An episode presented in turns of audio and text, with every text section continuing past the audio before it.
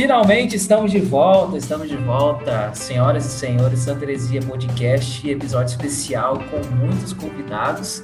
E a minha frase de efeito hoje é: Bolsonaro é um genocida. Beleza, meu nome é Davi e Zack Snyder é tão bom que eu achei que era um filme da Marvel. Caraca, começou com as piadinhas, né? Aqui, galera, é o Pedro. Depois de muito tempo, estamos voltando aí na atividade. Vambora. E aí, galera, prazer estar colando com vocês. Meu nome é Reinaldo e em Zack Snyder nós acreditamos. E aí, pessoal, eu sou o João Pedro e eu fiquei subindo o hashtag para restaurar esse Snyderverso no Twitter. Ah, esse aí é dos meus, hein? Caramba. Ai, caraca, eu tô desde 2013 esperando esse filme, para você ter noção. Em 2013, quando assisti Homem de Aço, eu vi lá o, o Superman destruindo o satélite do Wayne. Eu já fiquei assim, caraca, vai ter Liga da Justiça. E finalmente fomos entregues esse filme.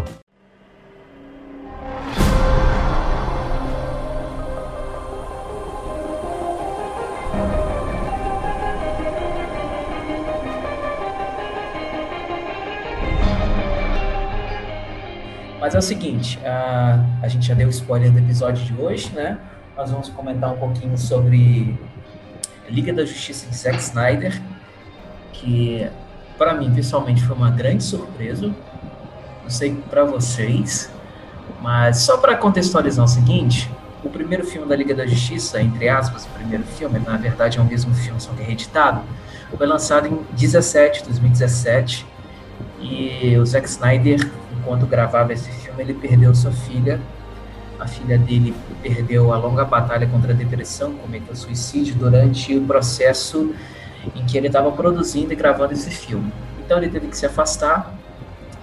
E quando ele teve esse momento de, de, de luto com a sua família, né, e também muitos outros problemas carregados desde o afastamento dele do filme, é, em relação a repercussão dos filmes anteriores dele, tanto Batman vs Superman de 2016 como Homem de Aço.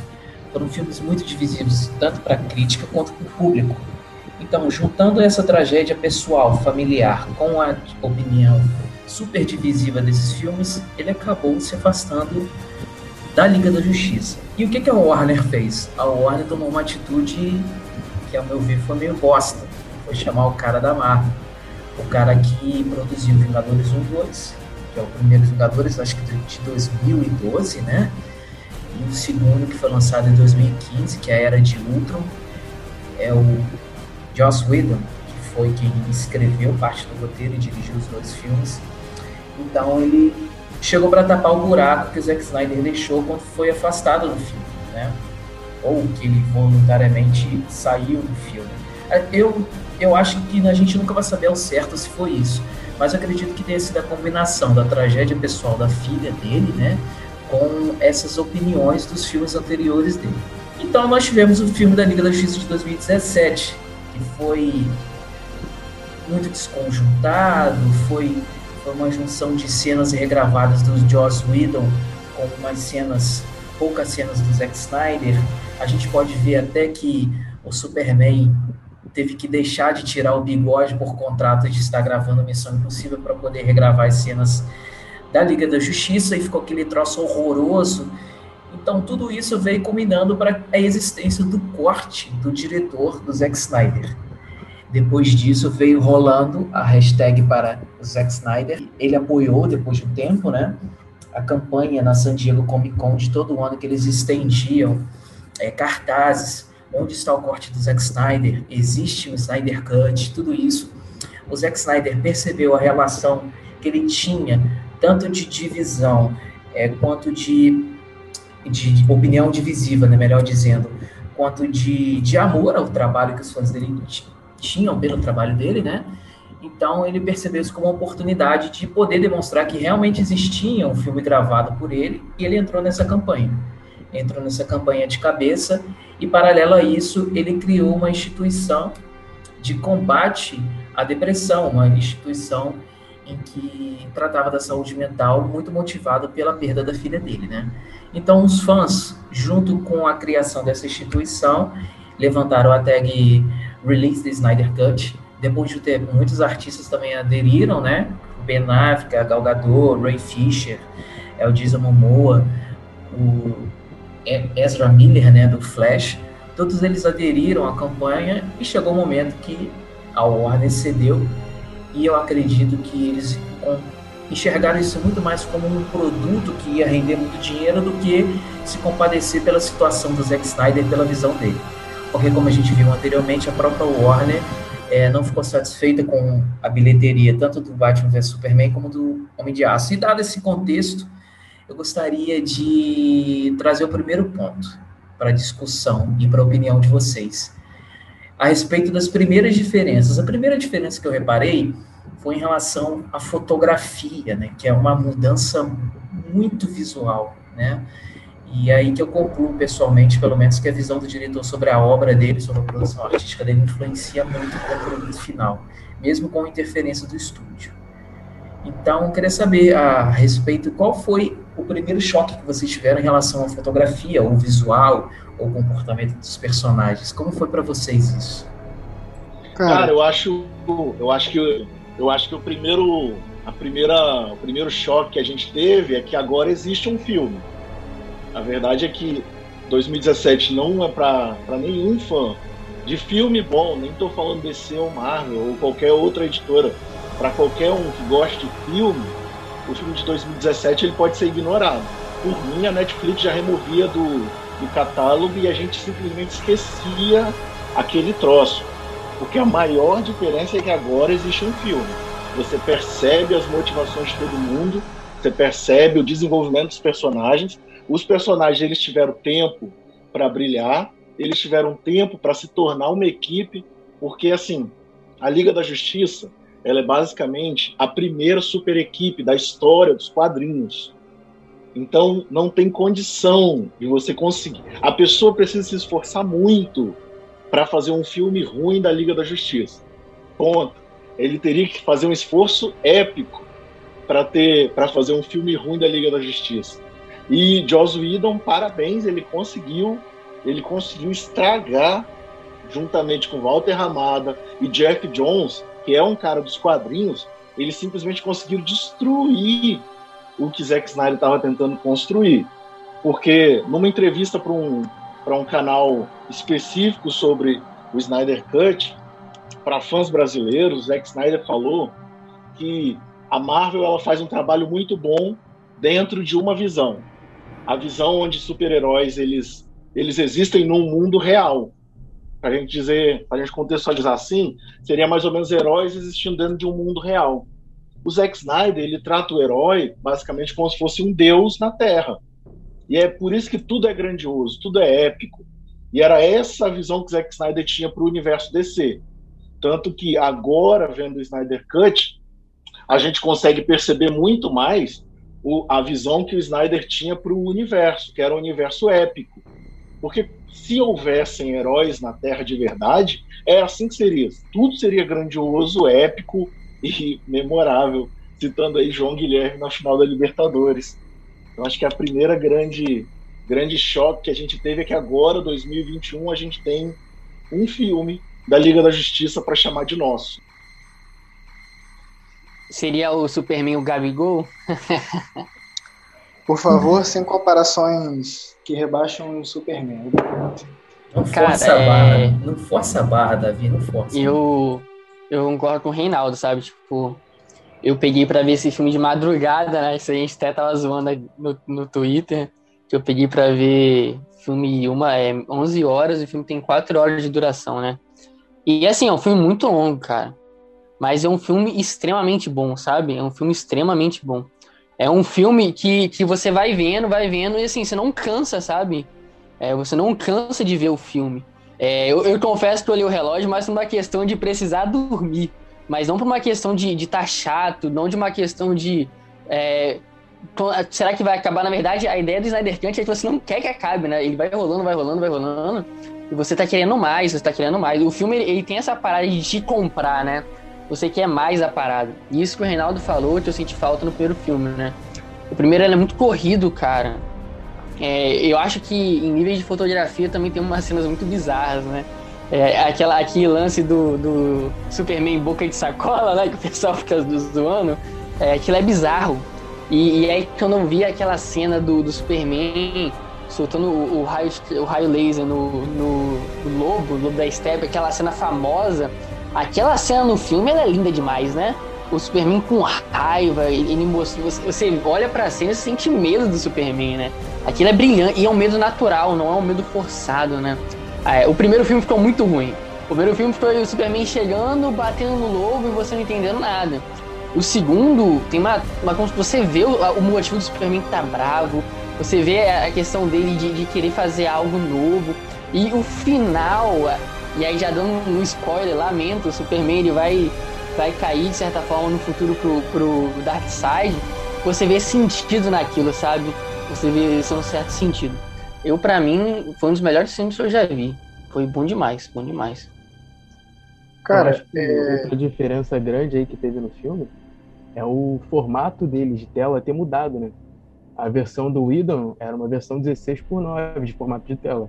E agora do Snyder Cut a gente vê uma versão 4 por 3 Eu particularmente estranhei bastante no início, porque eu não sabia que o filme ia ser em 4 por 3 E tem um bagulho muito interessante, se você entra na, nas lojas assim de filme onde ele estava sendo vendido, tipo na Google Play, nesses caras assim, tu acha vários comentários de gente criticando absurdos, tipo não entendendo que esse daí era um corte do Snyder. Era o mesmo filme, só que com um pouco mais, tipo, obviamente com cenas diferentes, com mais tempo de duração. As pessoas reclamando, caramba, eu comprei um filme, mas é o mesmo filme que assisti em 2017.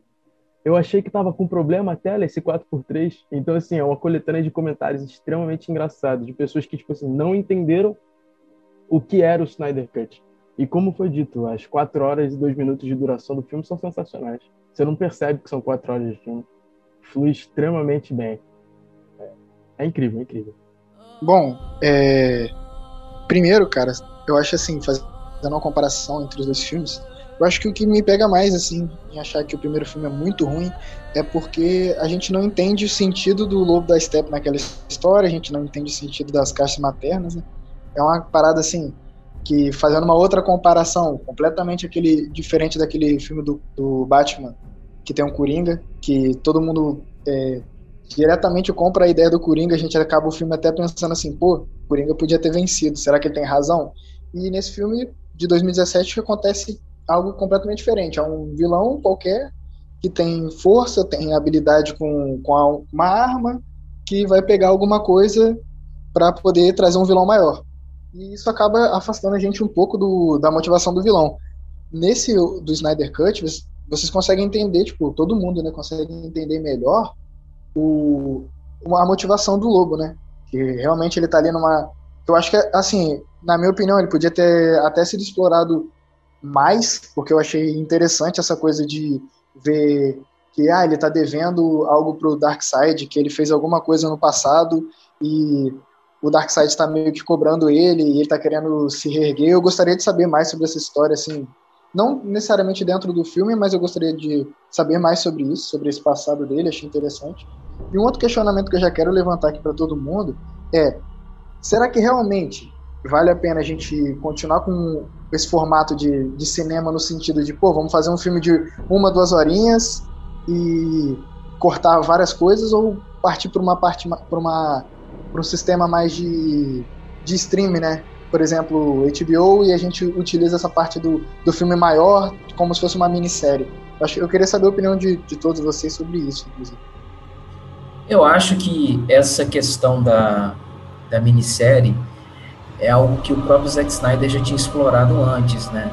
Se a gente vê é, Watchmen, o Watchmen tem uma versão estendida em que ela é bem seccionadinha. Eu não me lembro exatamente se aparece a divisão dos capítulos, como a Liga da Justiça, mas não aparece, né? Mas essa versão estendida do Watchmen, de mais de três horas, é uma versão que explora muito o sentido do Snyder de produzir aquilo que ele gosta. É, a estética do Zack Snyder de 300, quando, desde que ele gravou o filme 300 para cá, é muito parecido dos filmes um com as, é, são estéticas muito próximas uma das outras, porque são filmes com temáticas parecidas. Ele grava 300, ele grava um Watchmen, ele grava um Homem de Aço, ele grava um Batman vs Superman, Liga da Justiça, justamente com essa perspectiva de, de deuses entre nós. A, aquela cena, por exemplo, da, das Amazonas enfrentando o lobo da steppe lá em, em Themyscira, é muito notório quando eles selam aquele, acho que é uma espécie de templo, não sei exatamente o nome, quando eles selam aquele local onde a caixa materna fica numa espécie de altar, você vê quatro mulheres super musculosas com uma marreta gigante quebrando as colunas para poder selar. Isso é uma representação muito óbvia do, da visão do Zack Snyder sobre esse tipo de universo, seja é, dos quadrinhos do Watchman ou, da, ou da, do universo da Liga da Justiça, né, propriamente dito. Então, essa estética é muito parecida. Em 300, a gente vê homens super musculosos de tanguinha e capa enfrentando o, enfrentando o exército de Xerxes. Então, ele tem essa, essa estética visual nesse sentido. O primeiro choque que eu tive foi esse. Agora, em relação à, à produção das mídias para streaming, o Zack Snyder daria certo, porque ele sempre grava muito material, cara. Olha, o Watchmen tem versão estendida, Batman vs Superman tem versão estendida, Liga da Justiça agora tem uma versão de 4 horas. Então, para streaming, pode ser que isso dê certo. Vamos supor que a Warner fique satisfeita e fale, ou realmente, Liga da Justiça deu certo, né? Aí vamos fazer o Liga da Justiça 2. A princípio, a gente acredita que isso não vai acontecer, mas vamos colocar no mundo ideal que ele chama o Zack Snyder, joga uma maleta de barra de ouro e fala: faz o seu filme aí de novo, que a galera gostou. Nessa maleta de barra de ouro na mesa dele para ele fazer um novo filme, né? Mas é. Pro estilo do Zack Snyder dá muito certo. Inclusive, a gente enxerga isso muito notório na Liga da Justiça ano passado no DC Fandom, que foi aquele evento, uma espécie de San Diego Comic Con da DC, ele anunciou que seria uma minissérie, depois ele decidiu que não seria mais, e ele acabou dividindo o filme em seis capítulos. Daria muito certo isso no streaming, e daria muita liberdade para ele também, claro, se ele tiver o capital para poder produzir os efeitos visuais que ele curte muito, a estética que ele curte. Então eu acho que daria sim. E muito por causa da pandemia também, né, cara? E é, a gente sabe que os cinemas estão abertos, mas no Brasil a situação não está fácil. Então, lançar um filme nesse estilo em serviço de streaming, se nessa versão estendida do Zack Snyder da Liga da Justiça já deu certo, eu acho que se ele lançasse uma continuação propriamente para o HBO Max, também daria muito certo, porque é a linguagem dele. Ele gosta de filmes super estendido, em câmera lenta, é, corpos super sarados, molhados, é, essa, esse casamento, entendeu? Da fotografia com a estética, com a linguagem dele, o streaming daria muito certo. Claro que se o streaming liberasse muita grana, porque ele é um cara muito exigente visualmente, né? E isso que você falou faz muito sentido, porque quando você está num serviço de streaming, você consegue selecionar um público mais específico. Um dos motivos, na minha opinião, da Liga da Justiça não ter todo esse apelo popular no cinema é porque é um filme para público específico. Não é igual aos filmes da Marvel, que na minha opinião eles têm a facilidade de atingir um público maior, por exemplo, um público infantil, é, um público de pessoas que só gosta de filme mais light, mas para família. Eu acho que os filmes da Marvel, no geral, eles têm essa característica. E quando a gente pega a ideia de Zack Snyder, é, os, os, estilos de filme que ele gosta de fazer, por, por exemplo, o 300, por exemplo, o Watchmen, são filmes que não são muito legais de se assistir com uma criança, entendeu? São filmes que, assim, dependendo da sua família, dependendo da sua condição, você não vai assistir com todo mundo junto na sala. São filmes um pouco violentos, são filmes com paradas mais pesadas, entendeu? Então eu acho que você colocar isso num serviço de streaming, filmes longos, duradouros, e dividir eles, né, igual vocês estavam falando dessa ideia de uma minissérie com capítulos e tal, eu acho que ficaria muito mais interessante. Você consegue atingir um público específico muito maior.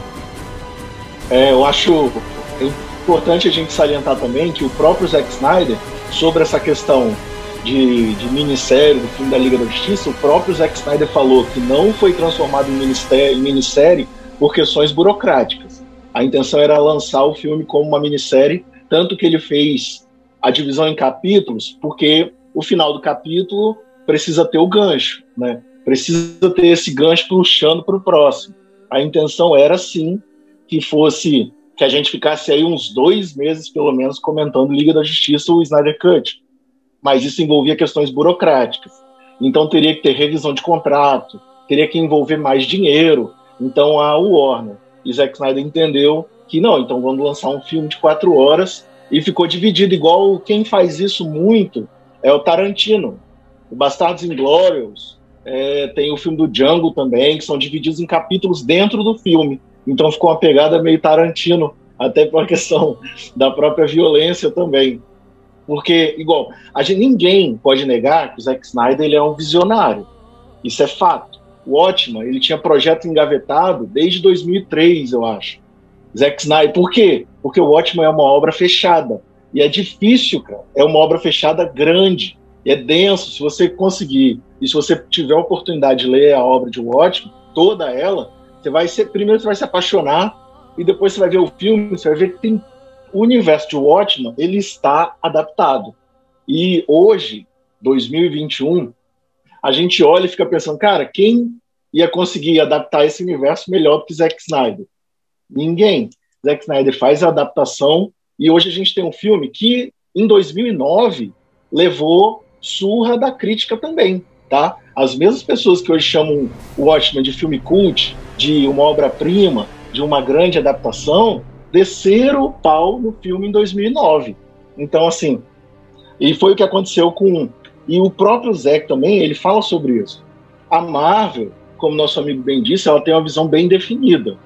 Ela tem uma visão bem definida para o universo dela de heróis, que aconteceu depois que Homem de Ferro de 2008 deu certo. E muito baseado também no sucesso do Batman do Nolan. A Marvel lança o Homem de Ferro, dá certo, deixa um pequeno gancho que ele vai expandindo. A Marvel achou uma fórmula.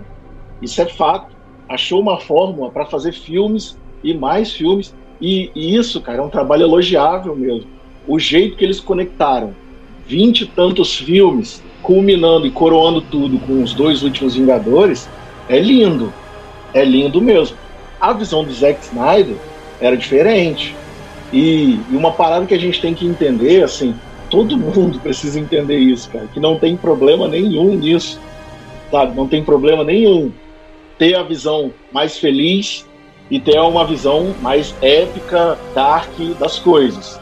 Tá? Porque, assim, eu, como fã, como decenal, fã de Zack Snyder e fã da Liga da Justiça, eu digo para vocês, ninguém conseguiria ver quatro filmes do Zack Snyder no ano. Porque é, cara, é tristeza demais, velho, para um ano só. Então precisa ter esses contrapontos. Tem que ter Shazam de vez em quando tem que, igual a Marvel, do nada lança um filme do Homem-Formiga, que é Sessão da Tarde Pura. Então, assim, a visão do Zack Snyder, ela funciona para o cinema quando a gente entende que, assim, a visão do cara é épica. Tudo que ele faz é épico. É épico no sentido de grandioso. A visão que ele dá para as obras que ele trabalha são visões grandiosas. Ele faz um filme de zumbi, Madrugada dos Mortos, e coloca aquilo numa esfera colossal tanto que muda o jeito do cinema de zumbi ser feito. Né? Então, dentro de uma visão específica. E, cara, isso daqui é a visão do Zack Snyder para um público específico para quem gosta, para quem gosta de um estilo mais dark de se fazer cinema. Liga da Justiça é total isso, né, cara? Ele tá literalmente nem aí pro que os críticos vão falar. Tem câmera lenta o tempo inteiro os dois primeiros capítulos, ou o primeiro capítulo, acho que 30 minutos é gasto só em câmera lenta, cara. Ele não tá nem aí, entendeu? Ele é um filme, é um filme em que ele, em que ele, pode falar, Renato, você tá balançando aí o dedo. 10% do filme todo utiliza câmera lenta, só 10%. Então, o pessoal cara. tem costume de falar que Zack Snyder usa muita câmera lenta, mas foi 10% só 10% em, em cenas épicas. Mas aí eu tô dizendo de forma aumentada, cara, pode ficar tranquilo. Mas é. Ele não tá nem aí porque a crítica tá pensando, entendeu? Ele é um filme que entrega realmente para os fãs, porque ele conseguiu literalmente pela ação dos fãs, é claro, com o apoio de muitos artistas. Então, a sensação que eu tive assistindo esse filme foi da, do almoço que eu, que eu consumia antes de ir para a escola assistindo Liga da Justiça na televisão. Então, além dessa questão épica da câmera lenta, de que ele não está aí nem aí o que a galera pensa e vai pensar da obra dele, me trouxe essa sensação. Então, me trouxe essa sensação. Quando me trouxe, quando chegou essa sensação, melhor dizendo, eu percebi que o filme era muito bom e que essa preocupação dele com o que as pessoas vão falar da obra dele passou, ele não está nem aí mais. Tanto que você bem colocou é, em relação ao Watchman, a adaptação de Watchman, que tanto foi engavetada, tantas vezes foi engavetada, ela, ela lembra muito, é muito relembrada, tanto esteticamente quanto no estilo de filme, de filmagem, é, de filme muito longo, é, enfim, é, relembrei muito nesse filme, então ele não tá nem aí, sabe? E eu dou, eu bato palma para ele, porque eu acho que ele já é o que a galera fala no Twitter mesmo, é o Zack Snyder, ele já transcendeu essa realidade, entendeu? Agora todo filme que ele fizer daqui para frente, seja de quadrinhos ou não, ele tá nem aí, ele vai fazer o filme que ele quer, ele conseguiu entre aspas ser redimido nesse filme, saca? Então ele pouco pouco me importa se ele faz filme bom ou filme ruim. Ele tá entregando a visão dele é importante a arte dele. Só para abrir um parênteses mesmo, a gente tem que lembrar também que, apesar da história estar pronta, tanto que a história, se você olhar história por história, é a mesma história. 2017 e o Snyder Cut, a história era aquilo mesmo: Lobo da Steppe, não sei o que, não sei o que lá, caixa materna, volta do Superman, isso tudo tá lá em 2017, tá aqui em 2000, 2021. Uma parada assim, que obviamente o Snyder ele se aproveitou e que ninguém tem, nenhum diretor tem essa oportunidade, é ver o que, que o outro errou. Tudo que o Joss Whedon errou, seja de propósito, seja sem querer, seja erro de edição, o Zack Snyder acertou. Tudo, tudo que foi errado, tudo que os fãs odiaram em, no, em 2017, Zack Snyder fez, fez questão de acertar. Óbvio que talvez se esse filme fosse lançado em 2017, talvez também receberia pau. A gente nunca vai saber. E é até legal nunca saber mesmo. Porque não existe, cara. Para o cinema, não existe um filme de quatro horas. Então teria que cortar ali uma hora de filme, pelo menos. Mas como era um filme de início de equipe, se você for pegar o primeiro Vingadores, que é o filme que dá para comparar. Se a gente for colocar filme por filme, filme de início de equipe, primeiro Vingadores deve ter no máximo uma hora e quarenta, não chega a duas horas. E a história dos Vingadores está ali contada porque a Marvel se preocupou com, com o plano de fundo de ter, de ter heróis sendo apresentados antes. Então, um filme desse, no cinema, difícil sabe. Mas, mas aí, o Reinaldo, daí uma parada que você falou, né? Agora da, em relação aos Vingadores a Marvel se preocupou em dar, em dar um, um, um, um tudo pão de fundo para as coisas, né? Tipo, o Loki não foi apresentado nos Vingadores, né? Eu, eu, acho que ninguém ali foi apresentado nos Vingadores, todo, só o Thanos no final, né? Mas aí é o projeto de futuro. É, o, o, o Liga da Justiça é o que o Pedro falou no, no, no início, sabe? É, a, a, visão que eu tenho quando comparo esses dois filmes é, é como se tivesse. O primeiro é como se eu estivesse dirigindo com chuva à noite e a visão tivesse toda embaçada e eu não entendesse nada, porque o lobo da Steppe ele aparece, some, e você fica tipo, cara, de onde esse cara surgiu? Como assim ele é tão forte? É porque é, todo mundo tá apanhando, o Superman vai, bate nele como se fosse uma criança, e o filme é isso, sabe? E aí, e aí é até engraçado, porque é, é vendido no início, né? Todo mundo se preparando para lutar contra o, o, o Lobo da Steppe lá no início, né? Os deuses, os lanternas. E você fica, mano, quem é esse cara? sabe? E, e no final você percebe, mano, não é possível que ele era tão forte. Agora, nesse filme atual, com, Dark, com Darkseid sendo o, o grande vilão, o Lobo da Steppe sendo, sendo esse cara, esse, esse, esse é, vassalo, vassalo do, do, do Darkseid, aí agora tudo faz sentido, sabe? Tipo, é como se estivesse vendo agora sim uma visão clara da estrada, entendendo para onde vai e tudo mais. É, eu acho que esse foi o grande diferencial. Eu acho para esse filme, nessa pegada do Zack Snyder, teria que ter uma duração maior, sabe? É, se fosse um filme curtinho, de duas horas, eu não sei como, como seria. Eu acho que precisou dessas quatro horas para poder apresentar todo mundo bem, como você mesmo falou. vou cravar aqui que vai sair o filme do Lobo da Steppe spin-off. Cravando aqui nesse, nesse podcast. Mas falando agora, sem, sem a ninguém, palhaçada. Ninguém, quer, ninguém quer ver isso, não, cara. É, ninguém mas, quer ver. Mas, mas sem a palhaçada, assim, falando sério, cara, eu acho assim. Eu acho muito difícil a gente comparar a, a, a, os Vingadores com a Liga da Justiça, sabe?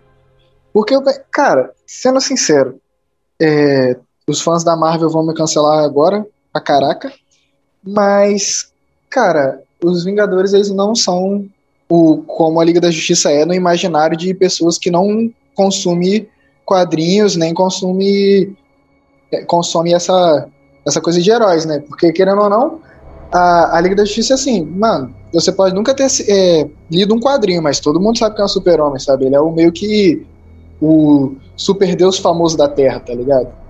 Então, é, ele é o primeiro herói, inclusive. É, então, eu acho assim, acho bem difícil comparar. E eu, particularmente, eu penso que talvez se a, a, DC, no geral, a Warner, né, com filmes da DC, não levar para um contexto de, de filmes sagas, como por exemplo o, Os Vingadores, né, que são uma que é um vinte e tantos filmes, que junta um monte de coisa. Eu acho que, para mim, acho que a, a, Warner podia caminhar por uma linha de filmes fechados, por exemplo, trilogias. Ah, vamos fazer uma trilogia de Liga da Justiça. Aí faz três filmes, pá, beleza. Aí você pode vir com uma outra. Agora que vai sair o, o filme do Esquadrão Suicida. Pô, vem com uma linha ali do Esquadrão Suicida. Então, eu acho que, na minha opinião, assim, acho que a DC podia trabalhar nessa linha. Porque, querendo ou não, os, os heróis de, ou vilões de, da DC, eles vêm mais consolidados, né? E a gente tá meio que cansado de ouvir história de origem de, do Superman, do Batman, da, do Lanterna Verde o tempo todo. Então, eu acho que, acho que assim, eu vejo o, o futuro da, da DC com esse ponto, assim, de não precisar iniciar uma coisa. Claro que apresentar, sim, como as coisas vão se organizar e tal, por exemplo, como no filme da Liga da Justiça, mas eu acho que a DC podia ter essa pegada, entendeu? Cara, eu, eu vejo muito assim. Inclusive, assim, depois do desastre que foi o Liga da Justiça, a gente vê uma reorganização na DC Filmes e é basicamente isso que vai acontecer. Tanto que não é mais chamado, não é mais conhecido como é, DC Universo Estendido, agora são mundos da DC, onde cada herói vai ter o seu mundo. Beleza? O Aquaman tá lá. Não tem mais nos filmes da DC, não vão ter mais a necessidade de, de ter uma conexão entre eles. Tanto que o filme do Shazam, primeiro que tem uma pegada completamente diferente de qualquer filme recente que a DC tenha lançado, e o Shazam, ele não se preocupou em ser em ser conectado com nada. Tanto que tem uma hora do, do filme que ele tá fugindo do vilão e ele joga um boneco do Batman para cima do vilão, assim, desconsiderando que o Batman existe mesmo, que o Batman é só um personagem e tal, fictício, não que o Batman seja algo que realize, assim. E eu acho, não, cara, que ele... isso é o que vai dar certo. Tem cenas nesse filme que é não, do mesmo tem uma conexão. Tem uma conexão com o Superman, eu não sei, é assim, mas assim, eu acho que é isso que vai dar certo para DC, cara. Porque a Marvel, ela investiu 10 anos, cara. 10 anos, 11 anos da, da, de filmes para concluir um universo agora e começar, não do zero, mas começar outra fase agora, mais uma fase. Não teria como dar certo, não teria como ser feito isso pulando etapas. Então, o caminho que é, aparentemente, o caminho que a DC ela escolheu para trilhar agora é o mais é o mais seria o mais coerente, pelo menos. Dentro desse contexto, é plenamente possível que a gente acredite que o Snyderverse pode retornar sim, para a gente poder ver mais disso do que aconteceria no universo do Snyder. Eu acho é que o fanservice que deu certo, né?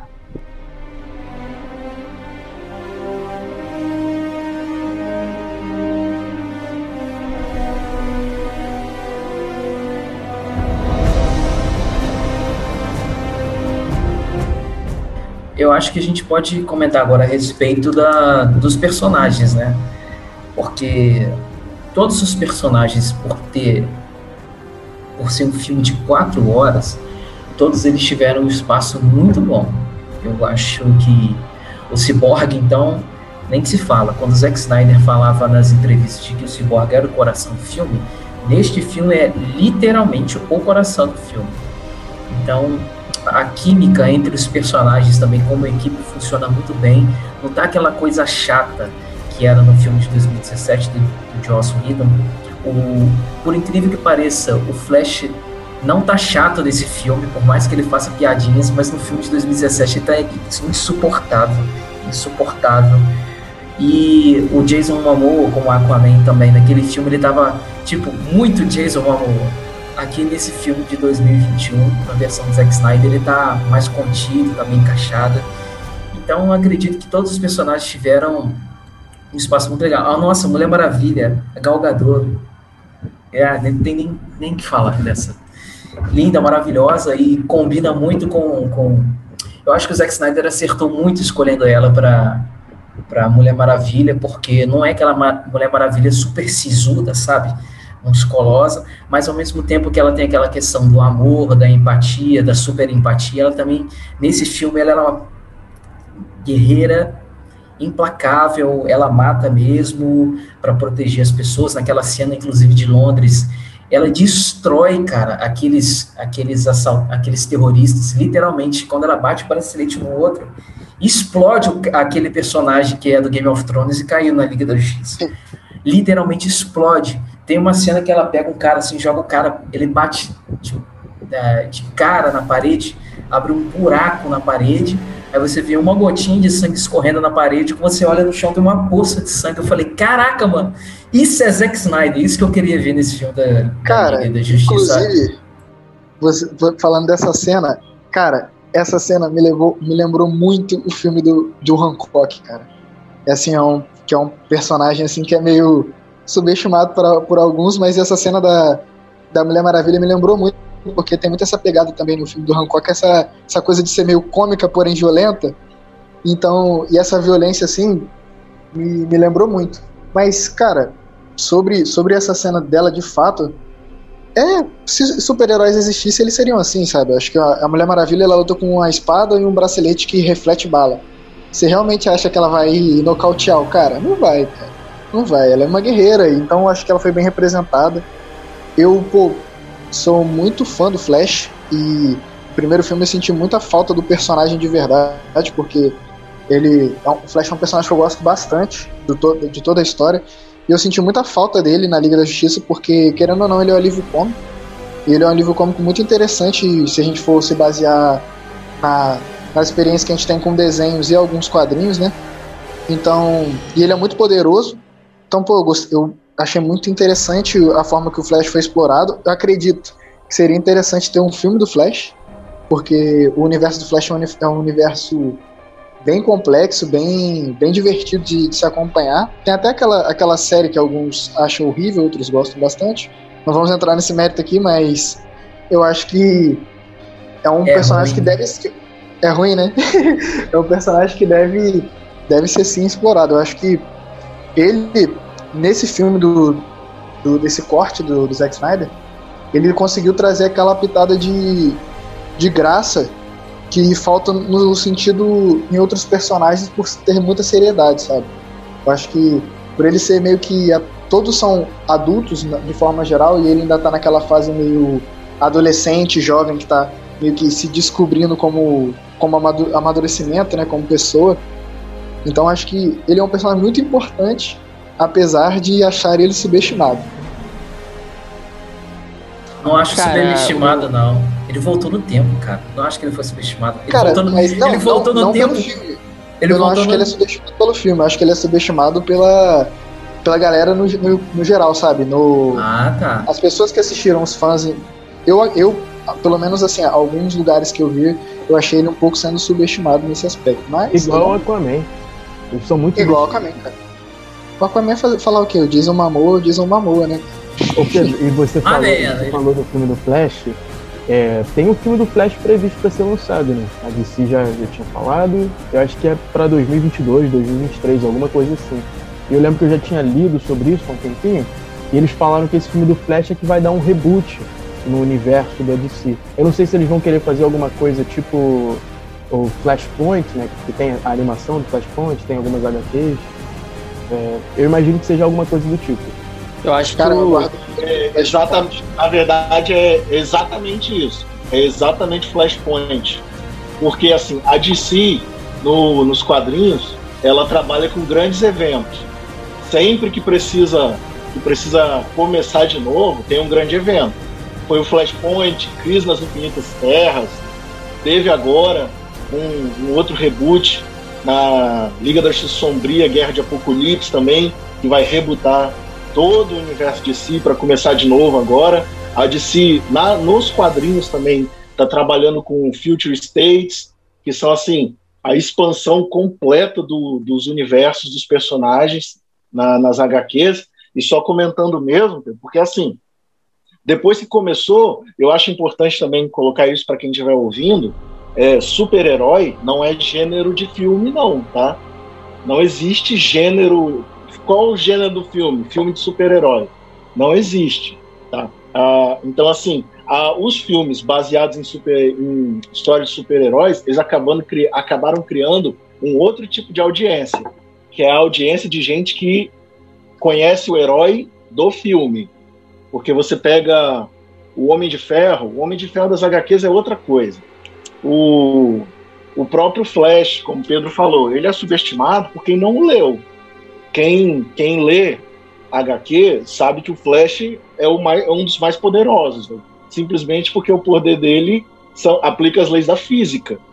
Então, assim, e ninguém ali tem o poder de voltar no tempo.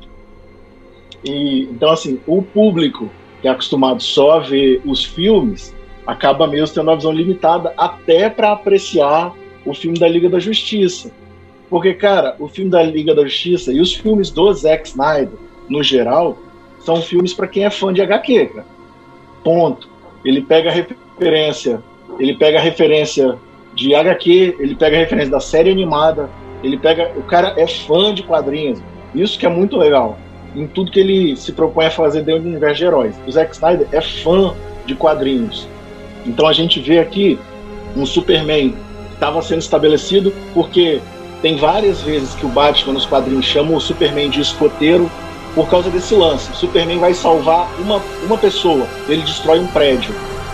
E essa visão estava sendo, tava sendo construída ali, dentro de Homem de Aço, Batman vs Superman. A visão de um, um herói que estava aprendendo e acabava que não se importava muito com as consequências. Superman luta com o Zod, ele destrói uma cidade inteira o centro da cidade é destruído e ele precisa lidar com as consequências.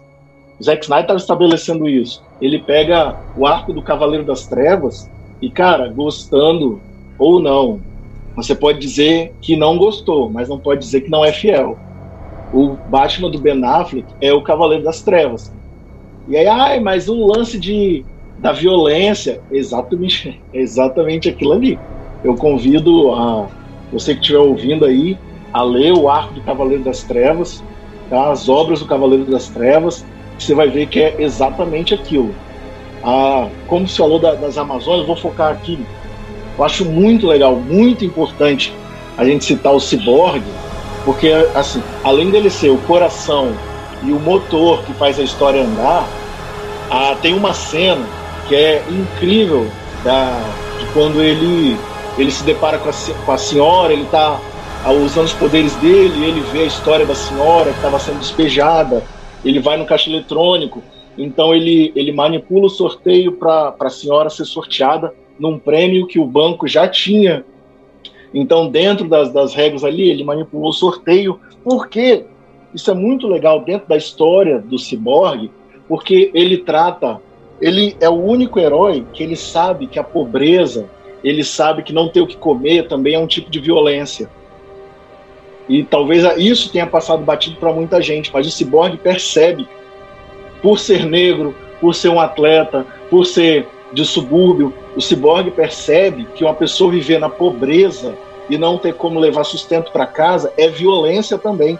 E o herói, ele tem a função de combater todo tipo de violência. E o ciborgue é o único ali dentro do arco dele que combate essa violência específica. que é a violência de uma pessoa que trabalha e não tem como levar o sustento para sua casa. Então, dentro dos arcos desenvolvidos, eu achei, acho muito importante essa parte da história do Cyborg. Eu queria muito ver mais disso, muito mesmo, porque Ray Fisher ele entregou tudo. Ele é, eu olho para ele agora eu vejo o Cyborg, cara. Não, de fato foi muito bom. É, eu acho que, que a minha fala é, agora ela vai ser muito avançada. Eu acho que o Pedro e o, e o, o Thais vão conseguir entender, mas o Reinaldo e o João acho que eles vão conseguir pegar, né? Eu acho que a gente fazer uma comparação direitinho, dá pra gente colocar um jogador do Flamengo para cada, pra cada personagem da Liga da Justiça e fazer um, um Snyder verso com, com o Flamengo, sabe? Por favor, né? Por favor, alguém mute esse cara, porque, né? Tá falando, tá viajando aí, né? Vamos, vamos voltar pro assunto, por favor. Eu acho que ficaria sensacional. Alguém, alguém tem dúvida que o Gabigol na final da Libertadores é o Superman chegando ali batendo em todo mundo? Eu não tenho. Pô, com certeza não. Eu não Se tenho dúvida fa... nenhuma disso. Eu não tenho com dúvida certeza não. Que isso. Um absurdo. Mas uma coisa que, que eu acho nesse filme aí, é, em relação aos personagens propriamente dito, eu, eu acho que a proposta do Batman, não sei para vocês, mas eu acho que foi o personagem que sofreu a maior transformação no curto espaço de tempo, porque Liga da Justiça começa exatamente onde Batman vs Superman terminou. E no início do filme você vê o Batman com o olhinho cheio de lágrima pela morte do Superman, ou seja, uma transformação muito rápida pela quantidade de ódio que o Batman estava carregando devido aos eventos do Homem de Aço, a morte do Robin etc, etc. Então, essa foi uma das coisas que me incomodou um pouco. Nós, antes nós víamos um Batman que literalmente declarou guerra para o Superman, foi atrás da Kryptonita e desceu a pancada no Superman sem pena, mas citou o nome da mãe e virou amiguinho. Então, nesse filme, ele literalmente é esse amiguinho, por mais que ele não seja tão tiozão piadista como o de Joss Whedon, entendeu? Mas é isso me incomodou um pouco, mas isso não significa que, que isso deixou o filme ruim. Mas é, é assim, é o personagem que sofreu a maior transformação de um filme para o outro, né? Porque os personagens da Liga, os três que estavam presentes anteriormente, é só a Mulher Maravilha, o Batman e o Superman, né? E o Superman é o Superman, só que ele volta com o uniforme preto e dá uma costa no Castelo e a Mulher Maravilha é aquilo que eu já disse antes, entendeu? Ela consegue, pela visão de Zack Snyder, ele consegue manter muito concisa essa visão do, da Mulher Maravilha, do Batman vs Superman, para a Liga da Justiça. Mas o Batman, ou Bruce Wayne, ele sofre essa transformação que me incomodou um pouco.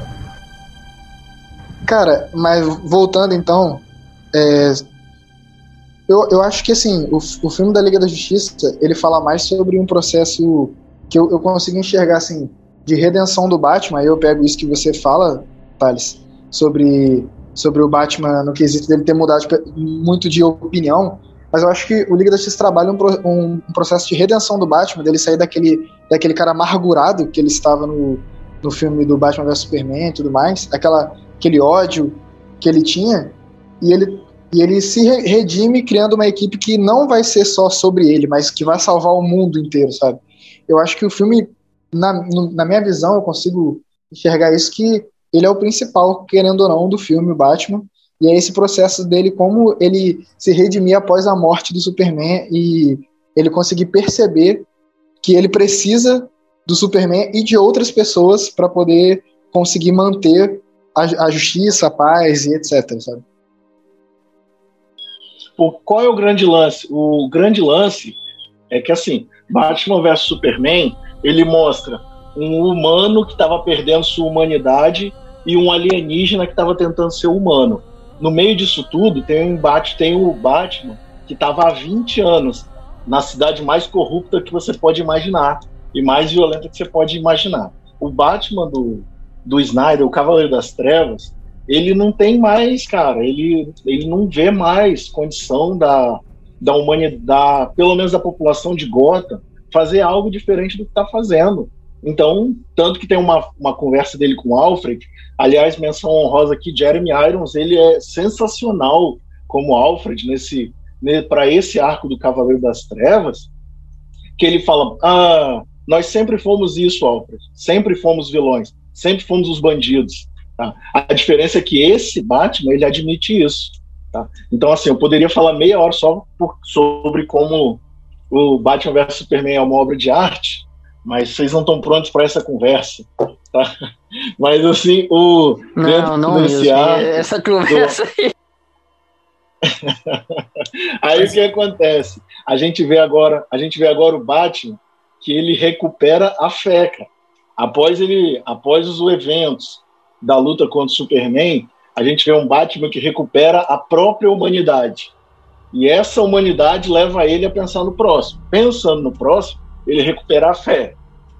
Recuperando a fé, ele vê, cara, o mundo precisa ser protegido. Vão montar a liga. É o Batman líder que a gente esperava. Porque assim, é o que o Pedro falou, cara. Ninguém aguenta mais ver é, o tio Ben levar um tiro, ver os pais do Bruce morrerem. A gente não. Ninguém aguenta mais, cara, ver história de origem que a gente quer ver mesmo, assim, como fãs, eu acho que o que a gente espera mesmo é desenvolvimento, ver mais coisa. Tanto que dos personagens eu senti falta no filme, apesar de ser um filme de quatro horas, eu senti falta de uma grande cena do Batman. Igual teve no Batman vs Superman. A cena dele invadindo o armazém sozinho, dando, dando uma surra em 10 capangas, salvando o refém. Não teve uma cena grandiosa do Batman cena grandiosa do Batman, assim. Não, eu, eu concordo contigo que aquela cena dele, cara, eu acho sensacional. Quando eu vi aquela cena no cinema, eu fiquei assim, ah, com os braços para cima, esse é o Batman que eu quero ver, que bate muito mesmo, literalmente, cara. Gostei muito dessa cena. Mas assim, eu entendo essa transformação que você disse, eu concordo até com ela. Mas me incomodou um pouquinho, é só nesse sentido de ser água pro vinho, literalmente, entendeu? Mas eu entendo que, por mais que tenha sido quatro horas de filme, e ele deu uma de Nick Fury, literalmente, nesse filme para juntar a equipe, foi o processo dele de redenção. Mas é, eu, eu achava que ele iria, pelo menos, já que é um filme, literalmente, sobre a experiência do luto, é um filme que fala sobre o luto.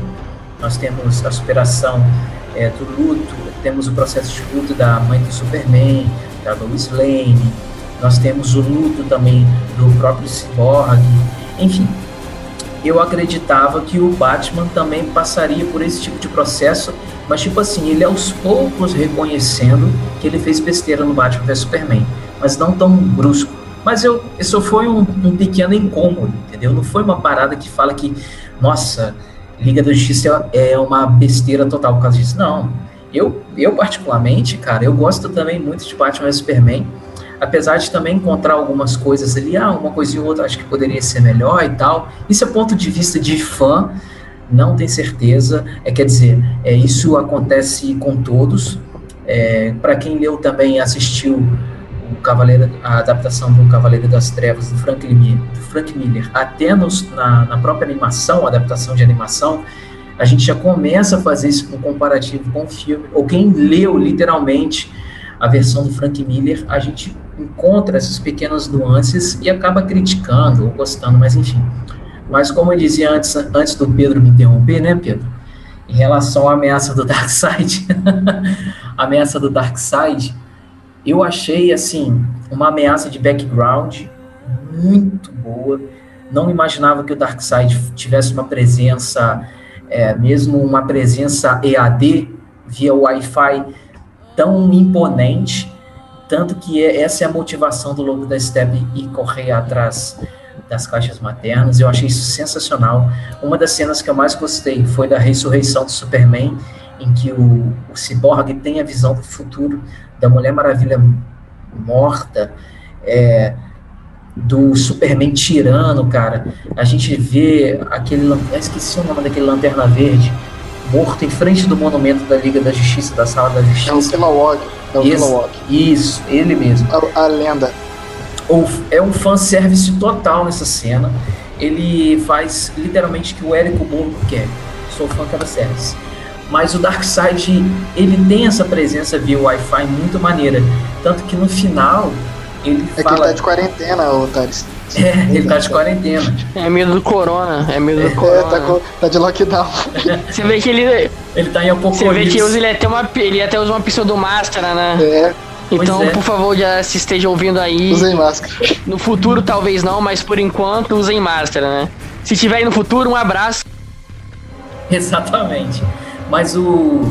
Eu achei, cara, um ponto muito positivo, porque eu não imaginava que o Darkseid teria essa presença tão imponente. Eu achei muito, muito legal mesmo. Achei. Até ele usando o raio ômega, cara, em Atlântida. Achei sensacional, ó. A cerejinha em cima do fanservice, assim, ó. Zack Snyder colocou. Tu espera chegar e viu. Achei muito Cara, bom. o Zé, não, o Darkseid ele foi tão bom, mas tão bom que tipo bastou um filme com o Darkseid dele botar muito mais medo do que o Thanos botou em todo essa, essa, essa- esse rolê da, da Marvel, sabe? O Darkseid ele chega pronto Ah, velho, parada. mas é, mas, é, mas é porque o original sempre vai superar a cópia. Aí- o Thanos é- É, Darkseid. isso aí, isso aí. Basicamente, É, ele é mais ameaçador mesmo. É Davi. Davi, o Thanos, não, eu o Thanos tô, precisa eu não de tô, uma eu tô manopla. falando. Eu não, É, eu não, vou, eu não vou discutir com o eu não tô Decenaltas. zoando, não, tá? O, o Mas assim, eu precisa não de tô uma discutindo, é porque é fato. É fato. É fato, tá? No caso do Thanos, ele é cópia do Darkseid, sim. Eu não tô. Eu não tô fazendo hate, não. É verdade. É fato mesmo. É E fato tanto mesmo. assim que o Darkseid, Darkseid não precisa de uma manopla pra obliterar o universo, não. Exato. Essa, Em Mas caixa- isso é essa, é a essa é a diferença. Nem caixa materna, mano. Ele vai na, na base da porrada mesmo. É, é laser do olho, é aquele, aquela lança que ele usa lá no passado. Mas enfim. Gente, agora eu quero saber a opinião sincera de vocês, saldo positivo, saldo negativo, por meio de nota do filme. Quero saber a nota de cada um de vocês. Eu vou começar pela minha. Eu dou um 9,5. Esse 0,5 eu descontei justamente pela questão do Batman mas eu amei o filme de todo o coração, todo o entendimento, porque foi sensação do almoço que eu tinha na infância assistindo esse filme. E eu faço as palavras do Davi as minhas. Não cansei em momento nenhum. Quanto, à medida que você vai terminando os capítulos, você que fica mais curioso pelo desenvolvimento dos personagens. Você quer mais. Então, o Zack Snyder, ele evoluiu muito bem a sua narrativa. Homem de Aço, Batman vs Superman e seu ápice foi no Liga da Justiça. Então, meu saldo, minha nota é 9,5.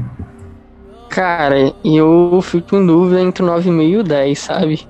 É, eu gostei muito, mas eu gostei muito mesmo desse filme.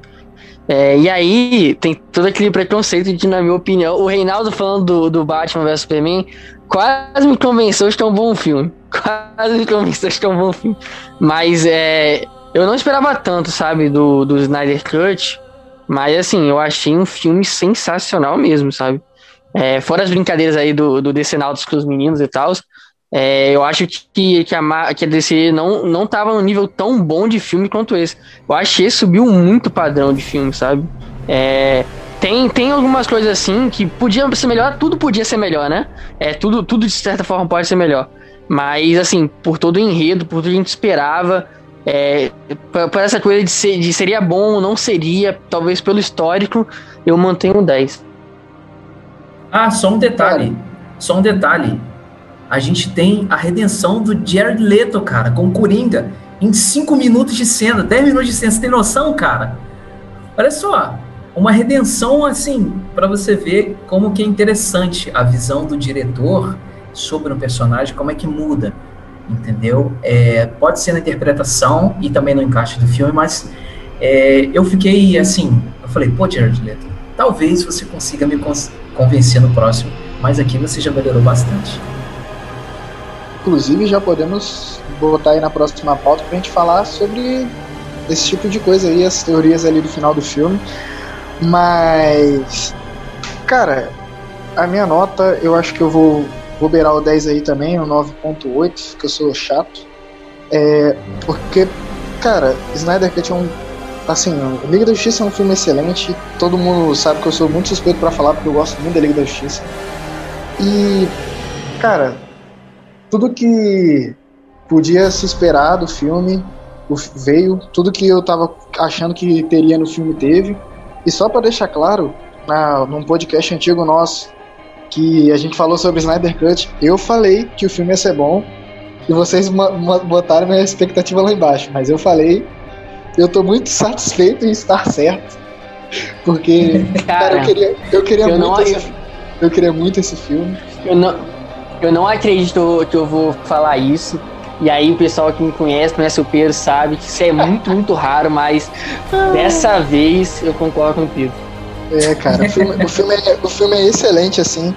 E eu acho que esse esse podcast que a gente teve hoje não nem esgotou, esse episódio de hoje não esgotou que a gente pode falar sobre o filme, por tanta coisa que tem, tantos elementos que tem dentro desse filme. Gente, ó, ó, olha só, porque eu, eu acho muito difícil quando a gente quando a gente pega esse negócio de dar nota, porque assim, Matrix para mim é um filme nota 10. Se eu dei 10 para Matrix, fica difícil dar 10 para outro filme. Então, assim, esse mas esse, eu acho assim que o Snyder Cut, ele, sei lá, ele conseguiu transcender a questão de, de qualquer crítica. Porque o fã, quando anunciou, eu o Snyder ele anuncia numa live, depois eu fui ver o vídeo da live que ele anuncia que vai acontecer o Snyder Cut e tal. A minha reação foi a mesma do pessoal que estava na live. É assim, cara, a gente conseguiu, velho. A gente conseguiu. É uma vitória nossa isso. É uma vitória do fã, independente de ser Marvel, porque essa, sério, essa, essa discussão para mim nem existe. O fã de quadrinho, ele quer ver filme bom, cara. Só isso que a gente quer ver. Gente, não, eu não me importo se é Marvel, se é DC. Óbvio, Batman é meu herói de infância, então eu tenho um apreço muito grande quando ele é bem representado em qualquer mídia. Mas o, esse filme ele conseguiu transcender a questão da crítica porque é uma vitória nossa, sabe? É a vitória do fã, é a vitória do, do, do fandom todo que conseguiu juntar juntar doações, doações para o Centro de Valorização da Vida, que investiu dinheiro para passar drone, aviãozinho pra, com o release Snyder Cut em cima da Comic Con em San Diego, que foi para frente da Comic Con com faixa fantasiado. Essa vitória é nossa. Então a gente estava preparado, eu falo especificamente por mim, eu estava preparado para ver um filme horrível, de verdade. Se o filme fosse muito ruim, eu estava preparado para gostar, porque para mim era uma vitória a gente foi brindado com um filme bom, um filme ótimo. Independente assim, ah, que é grande, ah, que é pequeno. Ah, cara, o filme é ótimo. Se fosse para dar nota, acho que eu daria mesmo um 9.2 para na esperança, esse 0,8 ficaria na esperança de poder ver mais disso acontecendo dentro do Snyderverse. É isso aí. Eu, eu achei a opinião de vocês extremamente interessante, porque todo mundo deu uma opinião extremamente cinéfilo, analisando as coisas e tal, dando nota, nota quebrada. Ah, não vou dar 10, sei lá. Cara, minha nota vai ser um 10 sim, porque esse filme representa tudo que eu sempre quis ver desde que eu sou criança. O Pedro sabe, eu sempre cresci apaixonadaço por Liga da Justiça, né? Era o desenho assim, que eu mais assistia, eram os heróis que eu mais curtia. Então, assim, ver um filme bom da Liga da Justiça é uma realização de criança para mim. Então, é, é 10, é sensacional. Então, gente, olha só, só queria agradecer muito ao João Pedro, ao Reinaldo por terem participado conosco. Vocês são sempre muito bem-vindos aqui ao podcast. Eu achei que o Reinaldo ia discordar de tudo, até que não. Ele falou que sempre discorda da gente dos nossos episódios. Mas fica tranquilo que uma hora você ah, vai concordar vocês colaboraram também, né? É. Vocês colaboraram cara, também, né? Eu tô é, muito no amor, cara, porque esse filme foi muito bom, então eu tô muito no amor. Eu tenho uma teoria de que o, de que o Reinaldo só escuta as partes do Pedro, né? Aí até eu discordaria de tudo. Ô, Reinaldo, eu tenho, eu tenho uma outra teoria. Não sei se você assiste Naruto ou Boruto, mas a relação do Pedro com o Davi é igualzinho do Boruto com a Sarada, filha do, do Sasuke. Eles não se admitem, não. mas ficam nessa, entendeu? ficam trocando farpas o dia inteiro, mas quando acontece uma, uma coisa, fica com o coraçãozinho. Acontece uma coisa com outra, fica o coração apertado. Cara, é assim, é ah, assim. Ah, tá. É, Davi, Davi, pra mim. quero saber quem é o Boruto e quem é a sarada da relação. Aí deixa eles é, se descobrirem aí. Eu sou, sou o Boruto. O, não, Boruto não, porque até o, é Boruto e a Sarada pra mim é duas ofensas, né? Eu sou o Naruto, o Hashirama. Ih, Hashirama o quê? São chega assim, O bom é que você, o bom é que você usou Boruto e a Sarada, porque se você fala Naruto e Sasuke, aí eu ia entender por que, que mataram a Kurama, que nem ela ia aguentar uma comparação dessa. Caraca. Então faz todo sentido. Você pegar dois, perso dois personagens que ninguém liga, que assim, ninguém liga mesmo. Ai, ai, gente. É, o que chamou o Reinaldo aqui foi ideia de Ted de Pedro, né? Nada a declarar. Here I am, here I am, waiting.